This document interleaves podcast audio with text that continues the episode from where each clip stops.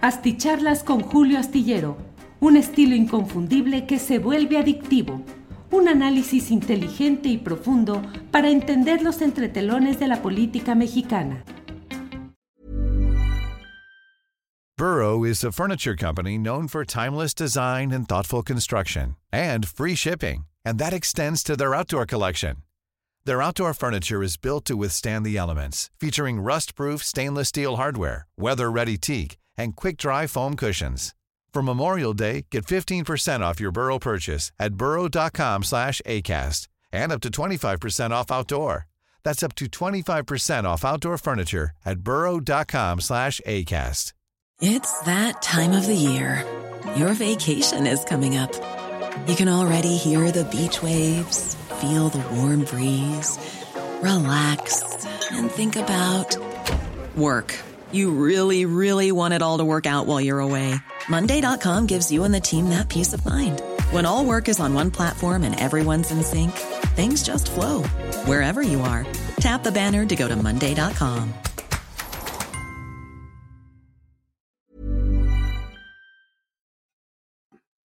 Hola, hola, buenas noches, buenas noches. Gracias por estar en una emisión más de la videocharla astillada. Gracias por acompañarnos. Hoy es el viernes 11 de septiembre de 2023. Un día, eh, obviamente, con uh, toda una serie de vocaciones históricas. Desde luego, la más reciente y más conocida, la correspondiente a la caída de las Torres Gemelas en Nueva York, que marcó un eh, parteaguas en muchas cosas a nivel mundial, entre otras, el acrecentamiento de los sistemas y las formas de seguridad impuestas por las grandes corporaciones aeronáuticas y por las instancias de seguridad de diversas naciones, sobre todo Estados Unidos, en el tráfico aéreo y en el control de pasajeros. De aquella época o de aquella ocasión a la fecha, muchas cosas han cambiado, no se ha vuelto a producir nada de una magnitud similar, pero sí se propició, sí se dedujo, sí se eh, emergió de ahí, de las ruinas de la caída de estas Torres Gemelas, pues una nueva política de seguridad eh, a nivel mm, internacional. Por otra parte, los ojos mundiales están puestos en Chile, donde 50 años atrás, medio siglo atrás, se dio la caída del presidente legítimamente electo Salvador Allende en una confabulación de poderes militares, mediáticos, diplomáticos extranjeros, pues empresariales, que eh, eh, tuvieron como punto culminante el golpe militar del general Augusto Pinochet contra el presidente Salvador Allende, quien ese mismo día perdió la vida. Una herida que sigue viva en Chile, donde un buen número de los ciudadanos mantienen el recuerdo de la gesta y de la lucha por un proceso de cambio democrático a partir de elecciones dentro de Chile y otra parte de la sociedad considera que se hizo bien en aplastar a sangre y fuego la erupción comunista, marxista, socialista, que pretendía imponer una serie de reglas que decían esos uh, segmentos eh, reaccionarios, reaccionantes ante las políticas de Salvador Allende, pues que consideraban que era necesario salvar a la patria. Así lo han dicho. Fue un episodio en el cual hubo eh, pues una serie de decenas de miles de eh, desaparecidos, miles de muertos y la imposición de una dictadura militar con todo lo que implica de la cancelación de libertades, de derechos y de la imposición de una visión eh, cuartelaria en un país como Chile. El presidente de México estuvo, está, tiene estos días de estancia ahí en Chile, ha hecho una serie de intervenciones, ha participado en reuniones y bueno, pues eh, es importante el hecho de que el presidente de México esté presente en el recuerdo, en el aniversario 50 de lo que sucedió en Chile. Pero mientras tanto, casi, casi como si el propio presidente de la República hubiera dicho, ahí les dejo un rato la circunstancia nacional para que vean cómo se mueven las cosas en los ámbitos del poder político sin que él esté directa y activamente eh, incidiendo y por otra parte también, pues sin conferencia mañana de prensa mm, periodísticamente productiva. Hoy fue el día en el cual por tercera ocasión, quien está a cargo de la Secretaría de Gobernación ha tenido a su cargo ahora el eh, encabezar, el desarrollar la conferencia mañanera de prensa. La primera ocasión fue con la entonces titular de Bucareli, Olga Sánchez Cordero. La segunda fue con Adán Augusto López Hernández. Luego a veces me pregunto, ¿las sociedades protectoras de animales también defenderán que uno no le haga nada a un mosquito en el norte del país o al menos en Torreón llamados moyotes. Bueno, después de este breviario, permítanme. Em, eh, eh, la, la, segunda ocasión fue el propio Dan Augusto López Hernández y la tercera correspondió ahora a la secretaria de Gobernación, Luisa María Alcalde. Debo decir que no fue demasiado eh, productiva y demasiado mm, em, eficaz la conducción de esta conferencia de mañanera de prensa, me da la impresión de que la secretaria de gobernación aún no asume el control pleno de los asuntos políticos graves, difíciles, económicos, gubernamentales, y que aún no tiene la soltura suficiente para responder con claridad y precisión, sino que eh, creo que salió del paso. Pero ese es el tema, es un tema relativamente secundario. Lo importante en estas horas ha sido la postura de Marcelo Ebrard. Por cierto, saludo a todos quienes van llegando desde diferentes partes del país y del extranjero a esta plática nocturna. Gracias, saludos a todos y devuelvo con toda amabilidad y afecto los saludos y los parabienes de quienes a su vez los envían hacia este servidor. Por otra parte, bueno, le voy diciendo que lo más relevante de este día ha sido la postura de Marcelo Ebrard. Marcelo Ebrard que ha ido conduciendo estas últimas etapas de su vida política, estos días mm, recientes, con un gran sentido eh, de suspenso mediático, que es relativamente, relativamente fácil eh, realizarlo, programarlo, pero no necesariamente el éxito mediático, es decir, tener la cobertura periodística, significa o quiere decir que se vaya a tener eh, una eficacia en lo político y mucho menos en lo electoral.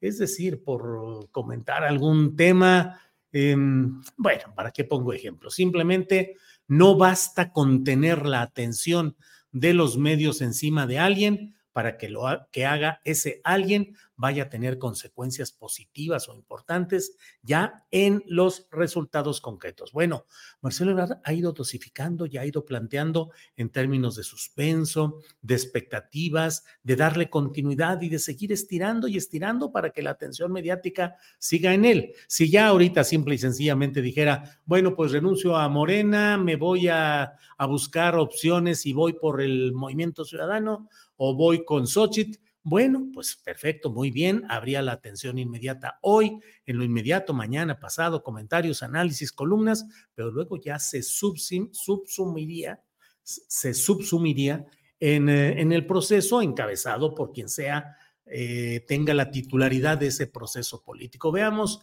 el caso de Santiago Krill. Pues ahí estuvo más o menos estirando, estirando, estirando, hasta que llegó el momento en que dijo, aquí está mi verdad y lo dijo, bla, bla, bla, bla, y se extendió y dramatizó porque era pues tal vez el único momento en el que los reflectores iban a estar y los micrófonos iban a estar directamente enfocados a él personalmente. Dijo lo que tenía que decir, se acabó y se subsumió. Fue abducido políticamente por la fuerza de la titular de la jugada de, en este caso, del Frente Amplio, que es Xochitl Gálvez. Del otro lado, veamos a la propia Beatriz Paredes. Uy, se va, no se va, renuncia, declina, la presionan, Alito, Krill, ¿qué pasa? ¿Qué sucede? Y a fin de cuentas, lo único que quedó fue el hecho de que pues tuvo ciertos momentos, digamos, de, eh, de una mayor exposición mediática, pero luego pues ha desaparecido. No sé si lo mismo esté sucediendo con la propia Xochitl Galvez, que tuvo su momento de explosión mediática y bueno, parecía que el mundo periodístico iba a vivir pegado a la rueda de su bicicleta política y electoral y la verdad es que no sucedió así, ha ido bajando ya el tono, ha ido bajando y por más que ella se ha esmerado en estos días en lanzar retos, pullas, provocaciones, con la esperanza de que alguien se enganche con ella y que si ella dice, pues yo planteo, ah, ¿cómo la ves? que alguien le diga, pues yo planteo B, ¿cómo la ves? Y entonces se dé una interacción y bueno, ¿qué va a responder y qué sucedió? ¿Cuándo? No ha habido nada de eso. Bueno, pues Marcelo Ebrard está estirando esa liga mediática. Hoy había dicho que sería el día en el cual, junto con su estructura nacional, habría de tomar las decisiones correspondientes. Eh, en estricto sentido lo hizo. A veces, de, a veces no decidir es una decisión. Es decir, se decide no decidir. Y hoy Marcelo Ebrard no emitió ninguna decisión concreta. Desde ayer domingo hizo llegar a las oficinas de eh, Morena, del Partido Nacional Morena, una solicitud ante la Comisión Nacional de Honestidad y Justicia para que eh, se analicen las denuncias que él acompaña a esa solicitud y se anule el proceso interno de Morena y se repita el procedimiento. Esa, es la pretensión, lo que ha buscado Marcelo Ebrard. No rompe, no detona, no estalla, no es uh, Maquío Cloutier empujando y y presionando y denunciando. No es eh, la inteligencia deslumbrante de Porfirio Muñoz Ledo planteando cosas que generaban conmociones internas. No, de alguna manera dijo, de alguna manera, sigo siendo militante de Morena. Por tanto, recurro a un órgano interno de Morena, la Comisión Nacional de Honestidad y Justicia, para que así ese órgano del partido al que yo sigo perteneciendo tome una determinación que en su momento me llevará a decidir si sigo siendo miembro de ese partido o no. Al recurrir, está reconociendo la autoridad de ese partido y está reconociendo que tiene una militancia que le da un interés jurídico para plantear esa impugnación ante el órgano jurisdiccional interno correspondiente. No hay vuelta de hoja. No es de que ya me fui, ya me voy, mañana decidimos y el lunes vamos a plantear. No, él desde el domingo y ya hoy, desde el domingo presentó esta impugnación y ya hoy él, Marcelo, se reunió con legisladores que le son afines, se reunió con coordinadores distritales y dijo, pues esta es la circunstancia y vamos a esperar y depende de si me responden o no la impugnación y de cómo la respondan, yo voy a decidir qué es lo que voy a hacer.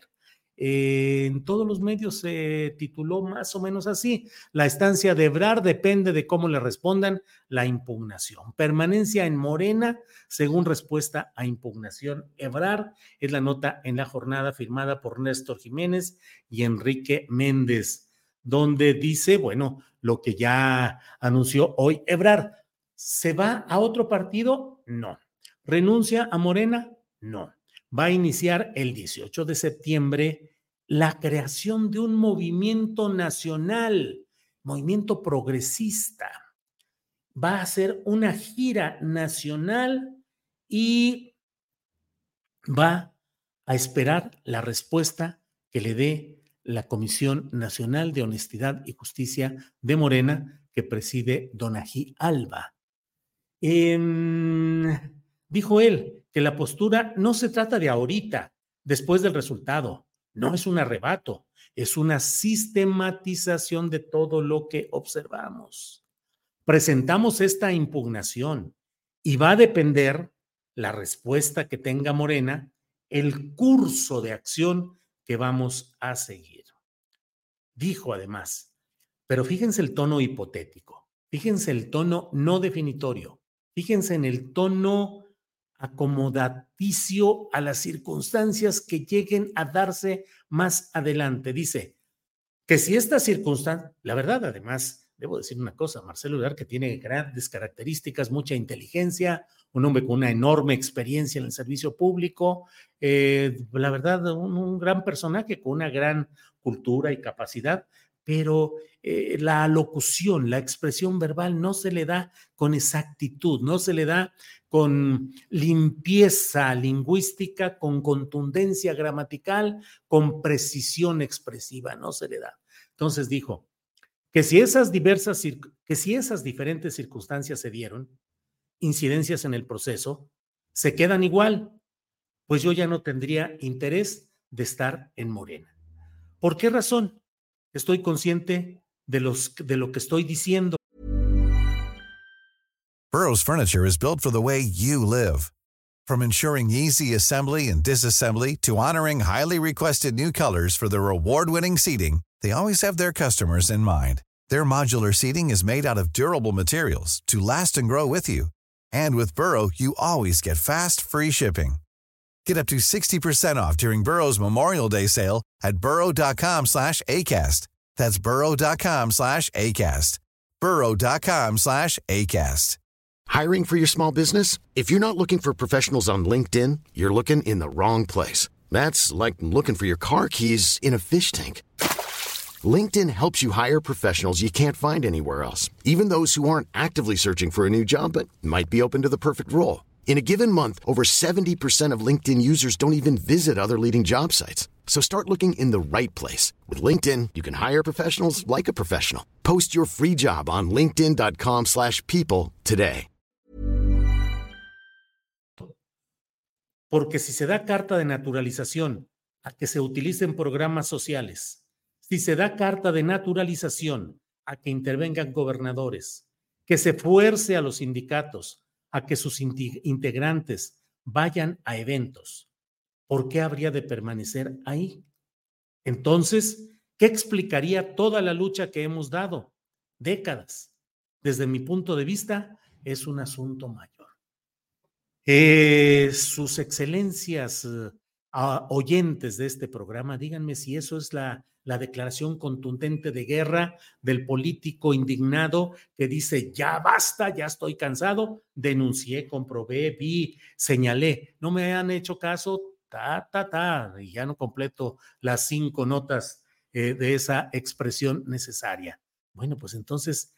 Eh, Marcelo se está cuidando al estilo político antiguo. Me voy, pero no me voy. Sí, pero no. Sí, pero tantito. No, pero tal vez si esas, si esas diferentes circunstancias se dieron, incidencias en el proceso, incidencias, o sea, los incidentes no son, pueden determinar la suerte de un proceso, pero no necesariamente son incidentes, definitorios o no, determinantes o no, ya se verá. Pero bueno, incidencias en el proceso, se quedan igual, pues ya no tendría interés de estar en Morena.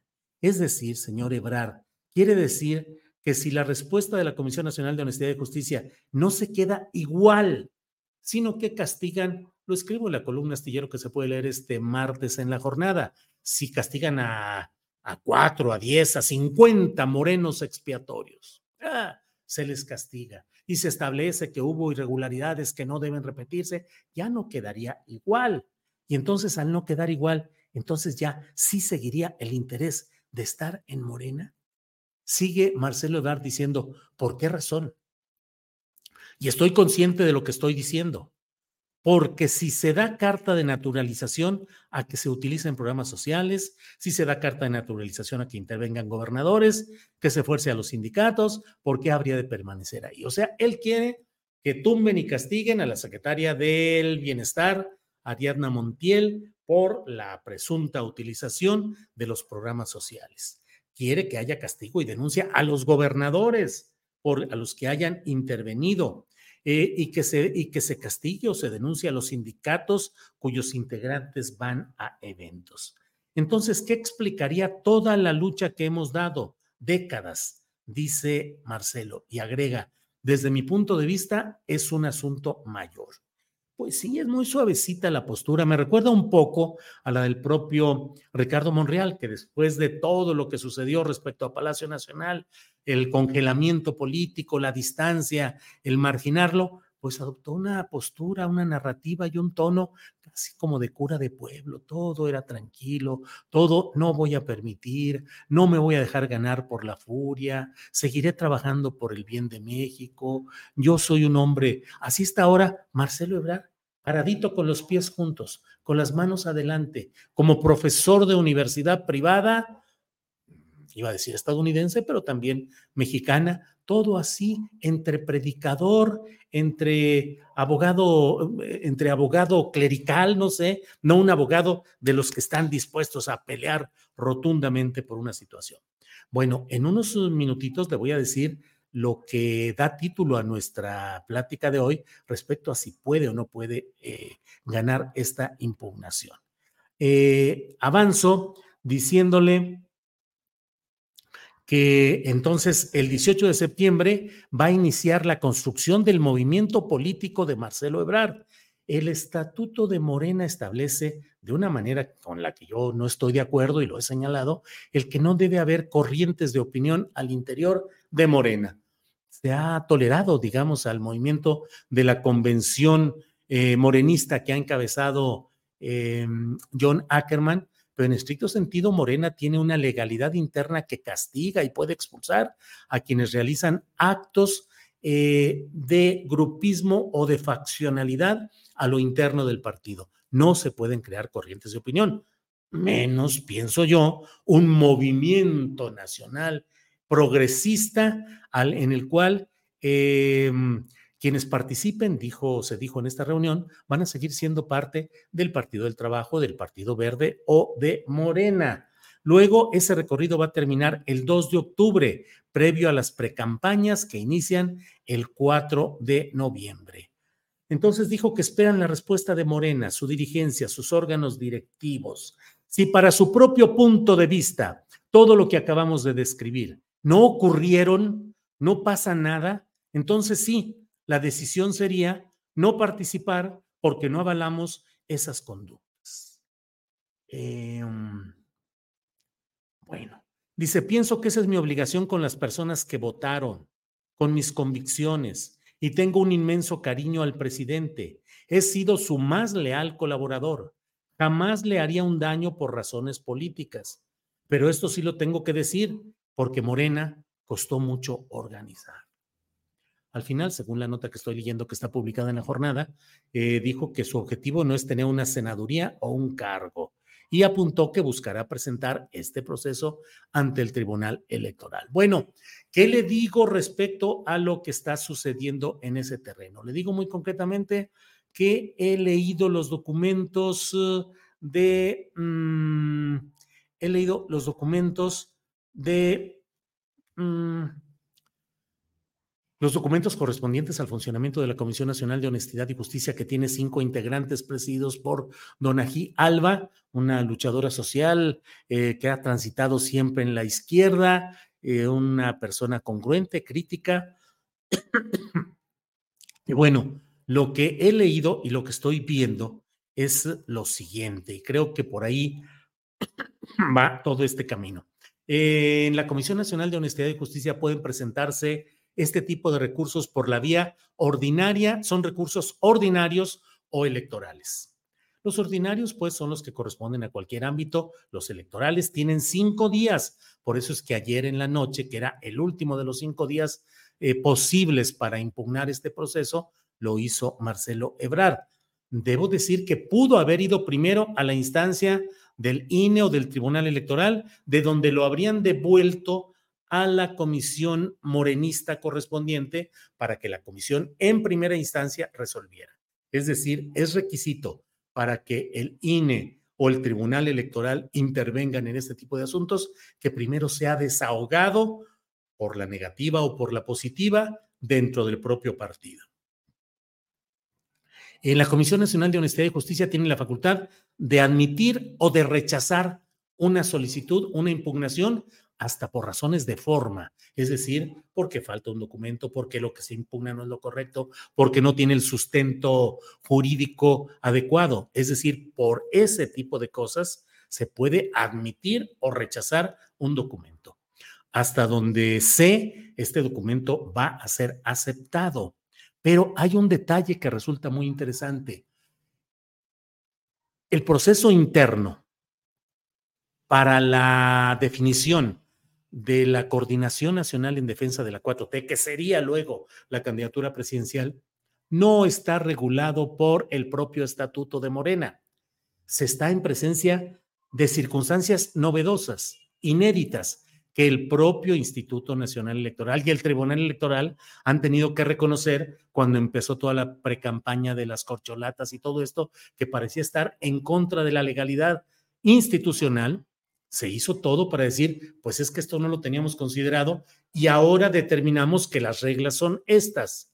Bueno, pues el estatuto de Morena no establece que se pueda tomar una determinación en un caso como este que no está regulado. Y recordemos que las autoridades solo están facultadas, facultadas para actuar en razón de lo que sí les está expresamente permitido.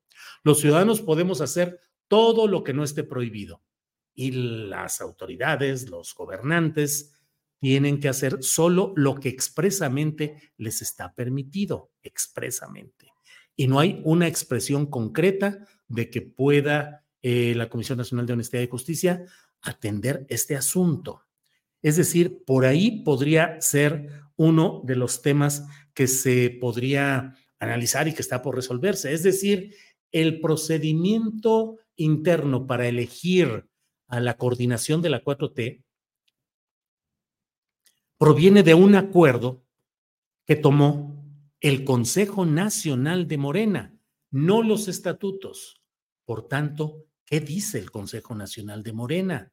Consejo Nacional de Morena es uno de los órganos máximos de autoridad de este partido y en todos los partidos, el Consejo Nacional, la Asamblea Nacional es el máximo, máximo eh, órgano de decisión de un partido, pero cuando no se puede convocar a tanta gente y hacer una reunión amplísima, pues es el Consejo Nacional. En este sentido, habrá que ver qué es lo que se necesita. Eh, hay que revisar lo que dice el estatuto y hay que ver que no necesariamente lo que sucedió ahora debe ser regido por el estatuto, sino por un acuerdo del Consejo Nacional. No hay un plazo estricto para la respuesta. Puede ser que se tarde, pues la Comisión Nacional lo que decida, pero eh, los integrantes de esta comisión eh, han planteado internamente el deseo o la intención de que a la brevedad lo deben de resolver. Se necesita mayoría simple, son cinco integrantes con tres que voten en un sentido, eso hace mayoría y se acabó. Por otra parte, le comento que no es la única impugnación que se ha presentado en el curso de este proceso interno. Se presentaron alrededor de 10 impugnaciones que fueron todas respondidas puntualmente. No se dejó ninguna para ahí en el archivo muerto o en el cajón del escritorio y luego le contestamos. Todo lo que fue impugnado se fue resolviendo y se fue respondiendo por esta comisión. Así es que al menos hasta este momento en el que le hablo, la intención de la Comisión Nacional de Honestidad y Justicia del Partido Morena es responder a la mayor brevedad a Marcelo Ebrard sobre la impugnación que ha presentado. No hay claridad respecto a si es un asunto, esa impugnación, que corresponda al ámbito de la comisión, porque no está en los estatutos, pero se va a ver cuál es la relación jurídica que se puede guardar y abordar en relación con este acuerdo nacional, de, este acuerdo del Consejo Nacional de Morena. Bueno, pues eh, le he informado de lo que he conocido, investigado, leído eh, respecto a este tema. Pues como siempre, muchas gracias, muchas gracias por su atención. Eh, ya para ir cerrando, le comento que Mario Delgado ha dicho así, ya sabe, así de esos, dice, pues hombre, fíjense que algunas personas del equipo de Ebrard me han buscado para, eh, para pedir eh, continuar en Morena. dijo, mucha gente que ha apoyado a Marcelo Ebrard me ha buscado porque tiene interés en seguir en el movimiento. Pues son declaraciones y movimientos clásicos de estos tiempos y de estos momentos. Em, entonces, eh, eso es lo que está por ahí, es lo que le comento. Y como siempre, le agradezco mucho que esté con nosotros y nos vemos mañana, martes 11 de septiembre. No va a estar Carolina Rocha mañana martes porque tiene que salir a hacer un reportaje, pero nos prometió que estará el siguiente miércoles. Así es que tendremos la oportunidad de platicar el próximo miércoles con Carolina Rocha. Nos vemos pues mañana. Por hoy, gracias. Buenas noches a quienes nos ven a esta hora. Buenos días, buenas tardes a quienes nos ven en repetición o en horarios de otras latitudes. Gracias. Hasta pronto.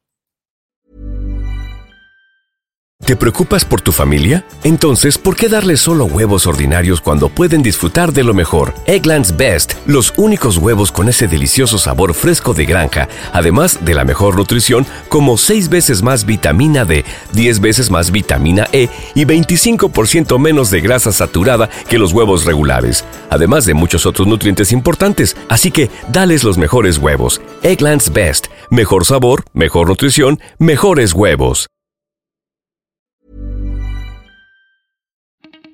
Para que te enteres de las nuevas asticharlas, suscríbete y dale follow en Apple, Spotify, Amazon Music, Google o donde sea que escuches podcast.